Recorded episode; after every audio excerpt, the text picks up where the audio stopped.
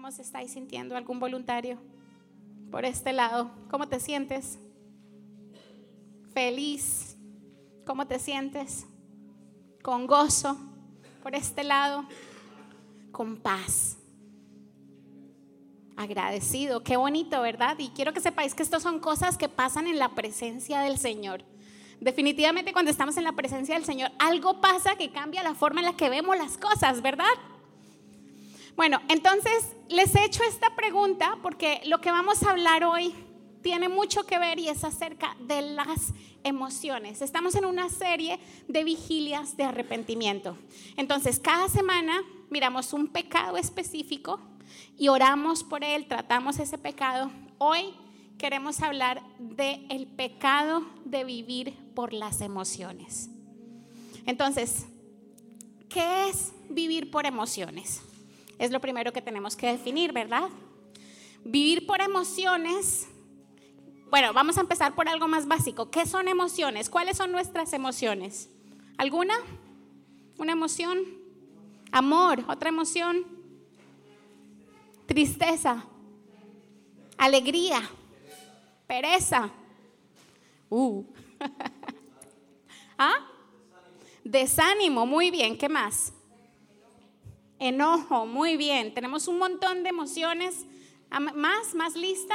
Angustia, ¿cierto? Está felicidad, decepción, exigencia, culpa, tristeza, dolor, desesperanza, miedo. Pero también hay un sentimiento de superación, un sentimiento de, ah, soy la leche, la caña, ¿cierto? ¿Ah? Orgullo, muy bien. Entonces, todos estos son emociones. Ahora, mi primera pregunta es, ¿las emociones son buenas o son malas? Porque vamos a ser sinceros, Dios nos creó como seres emocionales, ¿verdad? ¿Quién nos dio los sentimientos? Y si Dios nos dio algo, entonces no creo que sea malo, ¿verdad? Les voy a contar una cosa, y esto tiene que ver con el sentimiento de dolor físico, no una emoción, sino el dolor físico. Em, cuando estaba en España, tenía una amiga que ella trabajaba con niños, con niños con problemas, niños con diferentes discapacidades, y me contó que existía una enfermedad que yo no sabía que existía. Y esta enfermedad hacía que los niños no sintieran dolor, no sintieran dolor físico. Y al principio yo dije, pues qué guay, ¿no les parece genial no tener que sentir dolor físico? Súper, ¿no? Nunca saber en la vida lo que es el dolor físico. ¿No les parece genial? ¿No les gustaría? ¿Cierto? Suena genial. Y yo dije, ah, pues qué bueno, vaya enfermedad, maravillosa. Se me ha caído algo. Mi pulsera, gracias. Pero resulta que esta enfermedad trae muchas consecuencias. ¿Sabes por qué? Porque al no sentir dolor, olvida los límites. Entonces, ¿qué pasa? Dice que estos niños crecen y tienen tendencia a morir muy rápido, porque van caminando y se estrellan y se les queda el dedito. Cuando nos pasa alguna vez, os ha pasado,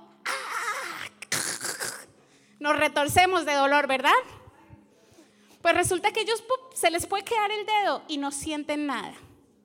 Entonces, cuando a nosotros nos pasa, ya la siguiente vez que pasamos puede que nos volvamos a pegar, porque es verdad que somos un poquito lentos para entender a veces a veces nos pasa una, dos, tres, nos estrellamos cuatro veces con la misma pata, ¿verdad? Pero tarde que temprano empezamos a caminar alejándonos de aquello que nos duele. ¿Sí? Muchas veces la madre te dice, no metas la mano en el horno. ¿Y qué hace uno? Pero en el momento en el que te das cuenta que quema, dejas de hacerlo. Entonces, ese es el efecto que tiene el dolor y para eso fue diseñado, para protegernos. Estos niños que no sienten dolor mueren muy jóvenes porque se hacen mucho daño y no se enteran. Y como no se enteran, lo siguen haciendo. Y la verdad es que yo creo que nuestras emociones tienen ese mismo efecto. Nuestras emociones sanas. Una emoción sana nos va a poner un sentimiento de desconfianza en el momento correcto. Una emoción sana me va a decir, uh, tóxico, aléjate de esa persona. ¿Cierto? Pero ¿cuál es el problema? El problema es que nuestras emociones ya no están sanas. Y cuando nuestras emociones no están sanas, se descompensan. Hace poquito me enfermé, hace como un, mes, y tuve fiebre. Y cuando tenía fiebre, me ponían una manta encima y me ardía la piel. No soportaba el roce de la ropa. Pues más o menos eso es lo que nos pasa cuando nuestras emociones están descompensadas. Todo nos lleva a tener una reacción incorrecta. Ahora, no es bueno negar las emociones. Las emociones nos las dio Dios y no hay que reprimirlas. Tenemos que... ¿Qué creéis que tenemos que hacer? Administrarlas bien, ¿sí? Tenemos que administrarlas bien. Porque si yo tengo ira, yo no puedo llegar y bla, bla, bla, bla, bla. Ah, no, es que estoy expresando mis emociones, ¿verdad que no? Tengo es que aprender a administrarlas. Ahora, esto es tarea dura. Es fácil decirlo, pero hacerlo. Uh, del dicho al trecho hay mucho hecho, dicen. Y la realidad es que no es fácil trabajar nuestras emociones. Y aunque no sea fácil, es súper, súper importante. Y muchas veces incluso de ello depende nuestra vida. Muy bien, entonces, a veces cuando nuestras emociones están descompensadas, nos dejamos llevar completamente por lo que sentimos y perdemos el control de nuestra propia vida muchas veces en el proceso. ¿Vale? ¿Y sabéis por qué? Porque la Biblia lo dice. Y la Biblia dice, Jeremías 17:11, les pido que me acompañen a leer este versículo. Dice, el corazón humano es lo más, ¿lo más qué? El corazón humano es lo más engañoso que hay. Qué fuerte. ¿Habéis pensado en esto alguna vez? El corazón humano es lo más engañoso que hay y extremadamente... ¿Qué dice ahí? Ah, no está, perdonadme, lo siento. No pasa nada. Entonces yo lo leo. Dice, el corazón humano es lo más engañoso que hay y es extremadamente perverso. ¿Quién realmente sabe qué tan malo es? Pero yo, el Señor, investigo todos los corazones y examino las intenciones más secretas. ¿Sabéis que ni siquiera nosotros mismos conocemos nuestro propio corazón? Muchas veces las intenciones de nuestro corazón no son ocultas aún a nosotros mismos. Pero ¿quién sí conoce el corazón? Él conoce lo bueno, lo malo, lo visible y lo invisible. Lo que estamos trabajando y lo que vamos a trabajar. Entonces, Él conoce el corazón, pero nosotros no. Y muchas veces nuestras emociones están fundadas en la verdad. Este me hizo daño, yo estoy enfadada. Pero otras muchas veces nuestras emociones están fundadas en mentiras. ¿Sí? Y cuando están fundadas en cosas falsas, entonces nos lleva a tomar decisiones equivocadas. Muchas veces también sabemos la verdad. Yo sé que esto es malo.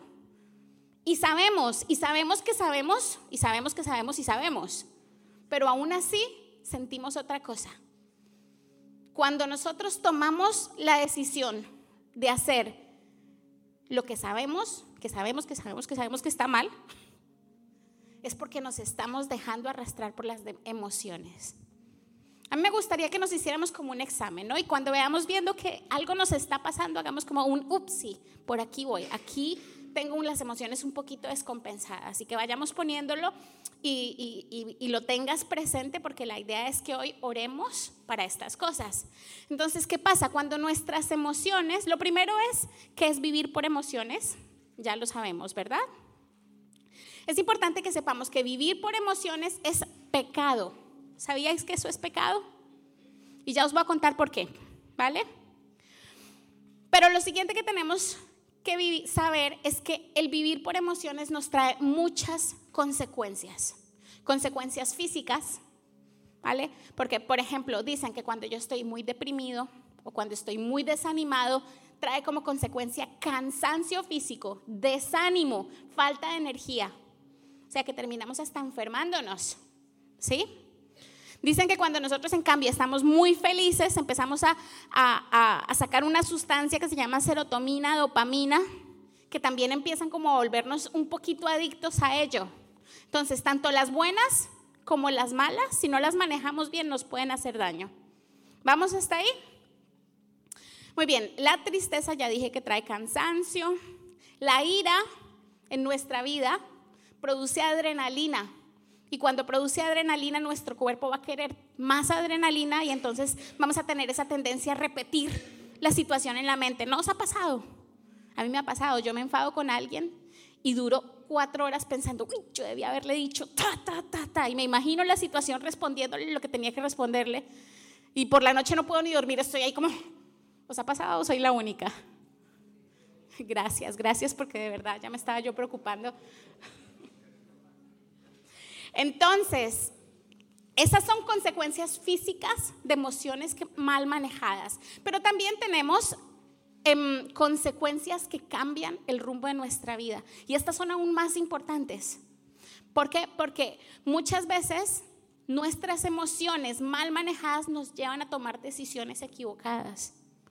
Lamento sacar el tema a la luz porque sé que es doloroso para nosotros, pero hace poco tuvimos un compañero de nuestra propia iglesia que por no saber manejar las emociones terminó cometiendo suicidio y nos ha dolido a todos en el alma.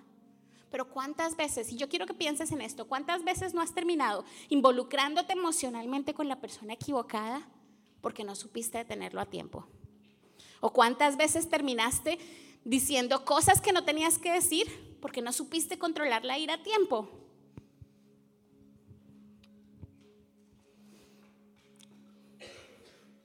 Proverbios 3 del 5 al 8 dice, confía en el Señor con todo tu corazón. No dependas de tu propio entendimiento. Busca su voluntad en todo lo que hagas. Y fíjate qué bonito es este pedacito. Dice, y Él te mostrará cuál camino tomar. Una vez más hace énfasis, no te dejes impresionar por tu propia sabiduría. En cambio, teme al Señor y aléjate del mal. Y Él dará salud a tu cuerpo y fortaleza a tus huesos. Y quiero que sepáis una cosa, el problema de tener las emociones mal descompensadas es que, ¿sabéis cuál es el centro? El yo. El problema de las emociones descompensadas es que el centro es yo, yo siento, yo pienso, es que yo, yo, yo, yo, yo, yo. Pero ¿qué dice la Biblia? Confía en el Señor con todo tu corazón. No soy yo. ¿Qué más da lo que yo siento? ¿Qué más da lo que yo pienso? ¿Qué más da lo que por un momento está en mi corazón si la verdad es lo que dice el Señor? La Biblia dice, Él es el camino, la, ¿la qué? Más fuerte, por favor, Él es la, la verdad lo que yo siento muchas veces es una mentira. No puedo tener mi centro en el yo, yo, yo, yo siento. No, el Señor dice, Él es el camino, Él es la verdad y Él es quien me va a dar vida. Entonces, Proverbios 11, 12 dice, hay caminos que al hombre le parecen rectos, derechos, pero su fin es camino de muerte. ¿Cuántas veces hemos escuchado de personas que dicen, ay, es que yo me quiero cambiar de país, tengo una oportunidad de trabajo, mi corazón me dice que esa es la solución, allí voy a poder solucionar todos mis problemas. Cambian de país, se les cae la familia entera. Pasan cosas terribles. ¿Cuál fue el problema? El camino era muy bueno, era un camino maravilloso pero solamente Dios conoce cuál es el fin de ese camino. Y aunque a mí me pueda parecer perfecto, el fin solo lo conoce el Señor. Proverbios 16, 25 repite exactamente el mismo versículo, pero te lo voy a leer en otra versión. Dice, delante de cada persona hay un camino que parece correcto, pero que termina en muerte. Entonces, las emociones nos pueden llevar a tomar decisiones que cambian el rumbo de nuestra vida que hacen muchísimo daño. ¿Eso pasa solo con las emociones malas? No, las emociones buenas también. Proverbios 16, 18 dice, el orgullo va delante de la destrucción y la arrogancia antes de la caída. Entonces, cuando yo siento, ah, es que yo puedo, yo soy capaz, es que todo me va bien y mis emociones me están levantando demasiado alto, ¿cuál es el siguiente paso? La caída. ¿Ah? Llega un punto en el que ya no puedo subir más y voy para abajo. Lo dice la Biblia. Entonces, tanto las buenas como las malas nos pueden causar daño. Toda emoción fuera de control nos puede traer resultados que pueden dañar nuestra vida, nuestra familia, las personas que amamos, nuestras finanzas, nuestro bolsillo, todo lo que tenemos alrededor. Entonces, ¿qué es lo importante, qué es lo importante y qué es lo que tenemos que hacer? No vivir por emociones. Fácil, ¿verdad? ¿Cierto? Mentira, súper difícil. Quien diga que es fácil que levante la mano y que por favor venga y me reemplace y me enseñe cómo, que a mí todavía me cuesta. Entonces, ¿cómo vivir sin depender de las emociones? Lo que tenemos que hacer es volver a Dios, es volver a Dios, es volver a Dios. Ya no puede ser el centro yo, yo, yo siento, yo creo, yo vivo. No, tenemos que volver a Dios. Y si el Señor nos ha traído aquí en esta noche, es porque tal vez nosotros necesitamos volver a Dios. Tal vez tú estás escuchando esto porque es el día en el que tú tienes que volver a Dios y decirle, Señor, ¿sabes qué? Voy a empezar a confiar en ti en todas las situaciones, especialmente en las difíciles, pero en las buenas también. Primera de Corintios 10, 13 dice, mira lo que dice la Biblia, mira lo que dice el Señor, mira esta verdad absoluta tan bonita. No os ha sobrevenido ninguna prueba que no sea humana pero fiel es Dios que os dar, os dejará, no os dejará ser probados más allá de lo que podáis resistir. Repito, fiel es Dios que no dejará que seáis probados más allá de lo que podáis resistir. Entonces, ¿tú sientes que ya no puedes más? ¿Que esta situación es demasiado difícil? Mentira. La Biblia dice, no vas a tener que pasar por algo más difícil de lo que puedas soportar, sino que Él dará también juntamente con la prueba la salida para que podáis soportarla. ¿No es muy lindo el Señor? Vamos a darle un aplauso al Señor de todo corazón. Mira, escucha. Cuando digo que le demos un aplauso al Señor, es simplemente porque piensa en esto. ¿Qué problemas has tenido últimamente? ¿Cuáles han sido los problemas más difíciles de tu vida? En ese problema el Señor ya tenía una solución. ¿Cómo no darle gloria y honra al Señor si toda cosa en nuestra vida Él tiene una solución? Démosle otro aplauso al Señor, por favor.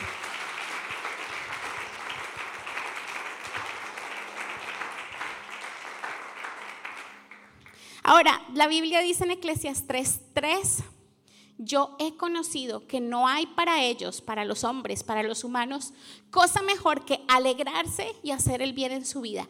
Y también que es un don de Dios que todo hombre coma, beba y goce el bien de toda su labor. Dios quiere que nosotros vivamos vidas felices. Es el anhelo de Dios que nosotros estemos contentos pero es un don de Dios. Entonces, si vivimos insatisfechos, si no estamos contentos, si siempre estamos deprimidos, oremos y digámosle, Señor, hoy vuelvo a ti. Yo quiero que me enseñes a disfrutar de la vida. Hoy elijo no amargarme, hoy elijo no vivir enredado en tantas pequeñeces. Quiero alegrarme, quiero disfrutar la vida y aprender a confiar en Dios en las situaciones difíciles. ¿Vamos bien hasta ahí? Muy bien. Este me encanta. Salmo 37, 7. ¿Qué más tengo que hacer para no vivir en las emociones? Dice, quédate quieto en la presencia del Señor y espera con paciencia a que Él actúe. ¿Qué hay que hacer? ¿Quedarnos como? Entonces no nos apresuremos a tomar decisiones. A veces tomamos decisiones como pensando que es que si no las tomo ya se acaba el mundo. Mentira. Lo que es para ti es para ti. Espera. Si Dios te abrió una puerta, ¿quién te la va a cerrar? Si Dios está contigo, ¿quién contra ti? Entonces, ¿por qué nos aceleramos tanto y pensamos que es que si no lo hacemos ya perdemos oportunidades? Es tiempo de aprender a esperar y decirle, mira Señor, yo creo en tu palabra. Y tu palabra dice, quédate quieto en la presencia del Señor y espera con paciencia a que Él actúe. No te inquietes por la gente mala que prospera, porque a veces nos morimos de envidia, ¿eh? Ay, es que mi ex, ese tonto, ese no sé qué, y ahora míralo, con una chica guapa, con coche, con dinero, y nos retorcemos por dentro. Pero la Biblia dice, no te inquietes por la gente mala que prospera, no te preocupes por sus maquinaciones. Quédate quieto en el Señor y espera, porque Dios es bueno y Dios es fiel para aquellos que creen en Él. También entregarle nuestras coronas a Dios para no enorgullecernos. Cuando algo bueno pasa, mira, Señor, gracias, pero sabes qué, no fui yo, fuiste tú. Tú eres quien me bendice, tú eres quien me lo ha dado, tú eres quien me prospera. Aprender a sufrir las dificultades también, porque la Biblia dice, en el mundo tendréis aflicción, pero confiad. ¿Por qué? ¿Cómo? Muy bien. Entonces la Biblia dice, mira, porque conoces a Dios nunca vas a tener dificultades. No, la Biblia no dice eso. Dice, vas a tener dificultades, pero confía porque Él ha vencido cada una de ellas. Ya hay una victoria asegurada. Santiago 1.2 dice, amados hermanos, cuando tengan que enfrentar cualquier tipo de problema, considérenlo como un tiempo para alegrarse. Difícil, pero es un tiempo para alegrarse mucho porque ustedes saben que siempre que se pone a prueba la fe, la constancia tiene una oportunidad para desarrollarse. Así que dejen que crezca, pues una vez que su constancia se haya desarrollado plenamente, serán perfectos y completos y no les faltará nada. Esto quiere decir que cuando estemos en dificultades, alegrémonos. Porque aunque a nosotros nos parezca una situación horrorosa, quiero que sepas que Dios ya tiene un plan. Ahora, Dios no trae cosas horrorosas a nuestra vida. Muchas veces nosotros mismos nos ganamos nuestras desgracias. Muchas veces nuestros problemas y situaciones, Dios no nos metió, nos metimos solitos, ¿verdad?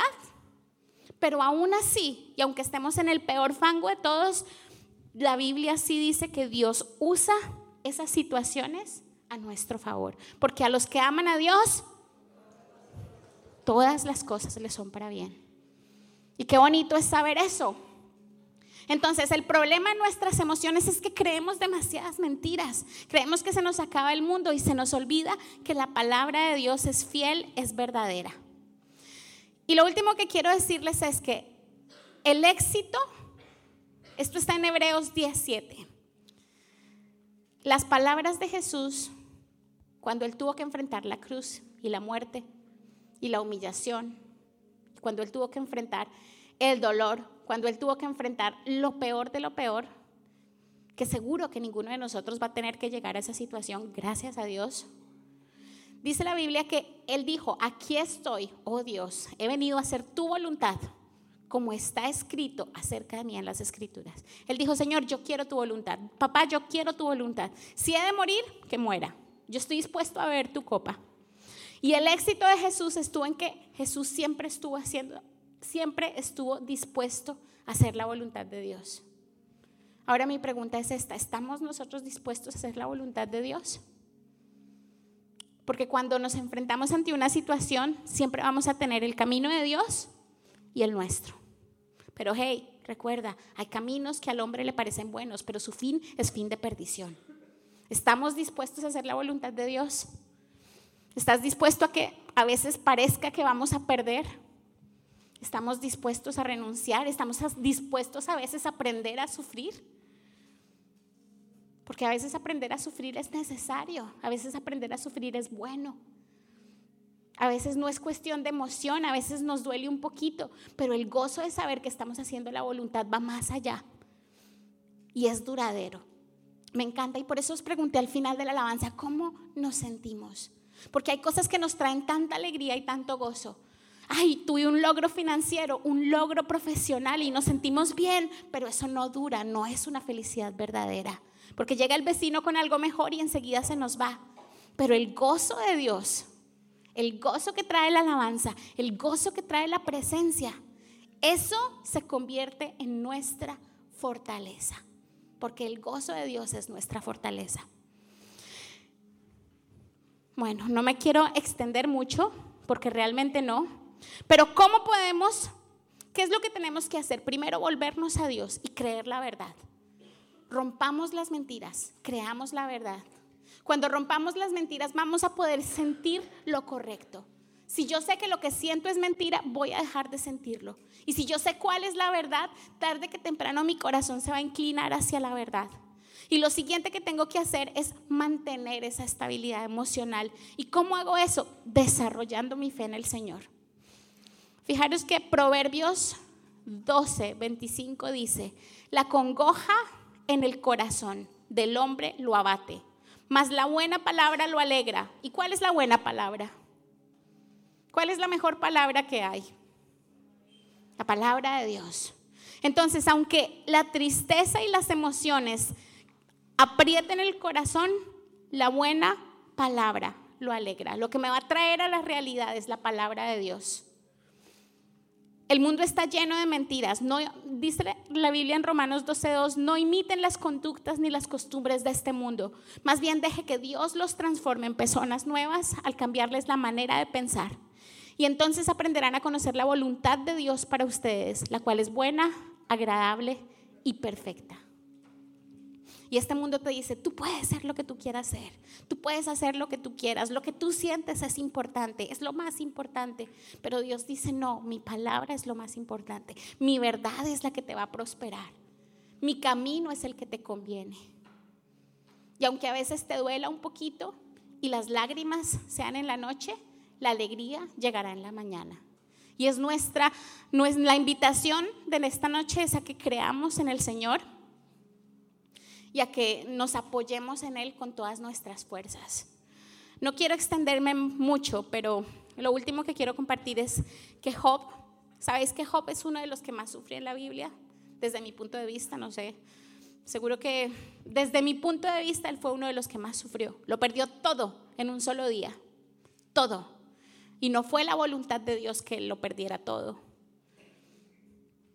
El diablo pidió permiso y él se lo permitió pero realmente desde el principio no era la voluntad de Dios. Mas sin embargo en eso él tuvo, él nunca se quejó en contra de Dios. Dice que incluso su cuerpo entero se, se llenó de llagas.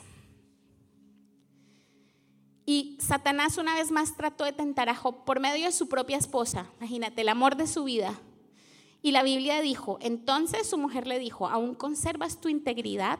Maldice a Dios y muérete. Pero él le dijo, como, como habla cualquier mujer necia, has hablado.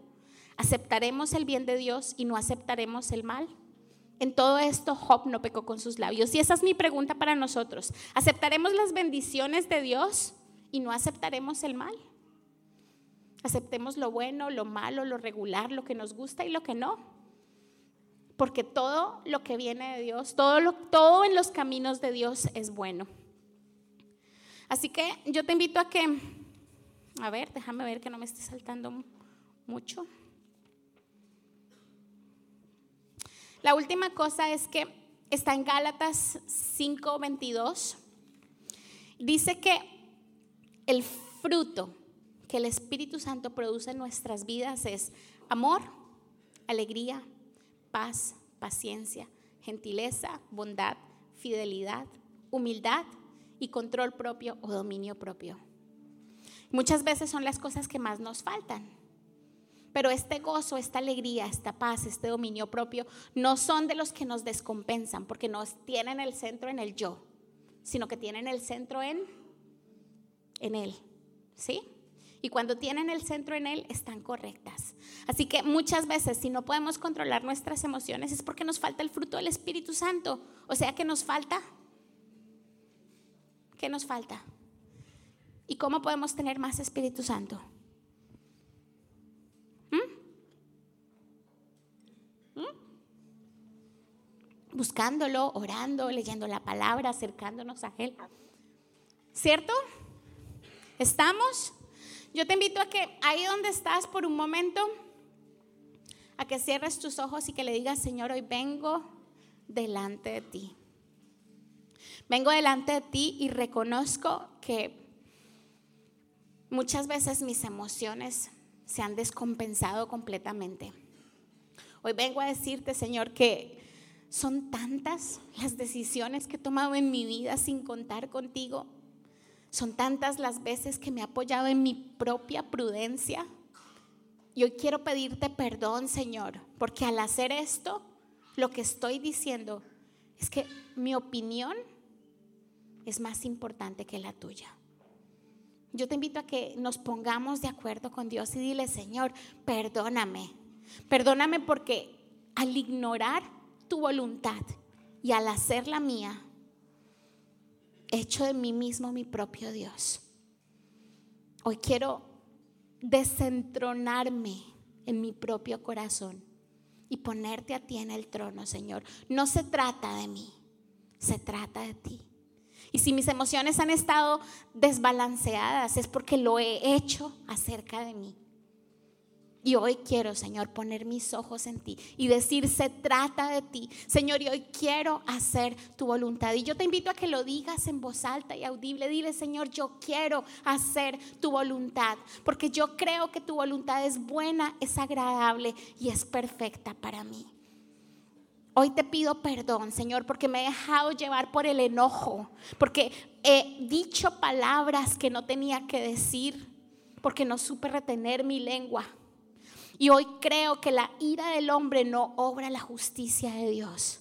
Hoy te pido perdón porque he dudado, he dudado de tu bondad, Señor. Y al dudar de tu bondad, he creído que tú no estás en control de las circunstancias. He creído que tú no puedes, que no eres suficiente. Señor, perdóname. Perdóname porque al buscar soluciones solo, he desestimado tu poder y tu grandeza. Hoy te pido perdóname, Señor. Hoy quiero creer que tú eres todopoderoso y tú estás en control de todas las cosas. Que en ti puedo encontrar la salida. Que no hay situación que sea más grande si tú estás conmigo. Que si Dios está conmigo, ¿quién contra mí? Te pido perdón por las veces que he sentido envidia y me he comparado, por querer tener logros humanos y siempre querer obtener más y más. Hoy quiero mirarte a ti solamente. Te pido perdón por la depresión, Señor, porque me ha faltado gratitud. Tal vez lo que nos ha faltado es agradecerle al Señor por todo lo que nos ha dado. Nos hemos dedicado a mirar lo que nos falta y no lo mucho que nos has dado. Señor, perdónanos. Hoy te pido, perdona nuestra depresión, perdona nuestra exigencia. Muchas veces nos sentimos defraudados porque la expectativa que tenemos es demasiado alta. Y Señor, no somos quienes para tener expectativas tan altas de las otras personas. Perdónanos. Hoy queremos decirte, esas expectativas son derechos falsos, derechos que no tenemos. Y el dolor en mi corazón es el resultado de una expectativa que no fue cumplida. Pero hoy renuncio a estas expectativas, Señor. Hoy quiero poner mi expectativa en ti y solamente en ti. Hoy renunciamos a la culpa, porque la culpa no puede definirme. Yo soy definido en ti. Tú eres quien dice quién soy yo, Señor. Renuncio al orgullo, a la altivez, a pensar que soy mucho por lo que he logrado porque tú me amaste antes de lograrlo y me amas igual ahora. Porque lo que yo hago no me define, me define tu amor y tu presencia. Hoy renunciamos a todo miedo, perdónanos por las cosas que hemos dejado hacer por el miedo. Renunciamos a la decepción, a la tristeza, al dolor por las cosas que hemos perdido. Perdónanos porque nos hemos quedado atascados en la pérdida de, posesiones materiales, en que nos robaron, en que perdimos aquellas cosas que tanto queríamos, porque nos hemos quedado atascados en la pérdida de personas que se han alejado de nuestra vida. Hoy queremos renunciar a ese dolor y abrazar lo que tú tienes por delante, Señor. Perdónanos por dejarnos arrastrar por las circunstancias y no poner las circunstancias delante de ti. Perdónanos por las expectativas que hemos puesto de nuestra familia. Y ora, habla, levanta tu voz y dile, Señor, perdóname por poner expectativas de mi familia, por las expectativas tan altas y falsas que he tenido de mi esposo, de mi esposa, de mis hijos, por querer que ellos hagan lo que yo quiero. Perdóname por las expectativas falsas que creé de mis padres, de mis pastores, porque llego y el día que no me saludan, me enfado. Son falsas expectativas, Señor. ¿Quién soy yo?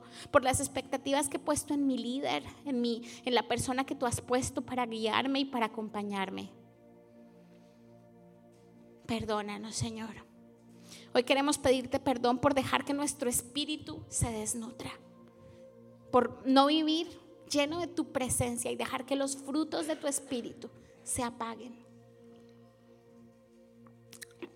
Y sabes, una de las cosas que más nos vuelven a Dios es la alabanza. Así que yo te invito a que ahora alabemos y adoremos al Señor con todo nuestro ser, con toda nuestra alma. A que hoy pongamos nuestros ojos en Él. Fíjate que cuando Pedro estaba en medio de la tormenta y él miraba alrededor, sus pies se hundían en el agua. Cuando él miraba el trueno, el agua, la sal y las olas, sus pies se hundían en el agua. Pero en el momento en el que sus ojos se ponían en Jesús, él podía caminar sobre el agua. Y yo te invito a que en esta noche pongamos los ojos en Jesús. Así que vamos a adorar, vamos a exaltar al Señor, vamos a alabarlo, vamos a decirle, Señor, te amo, Señor, eres bueno.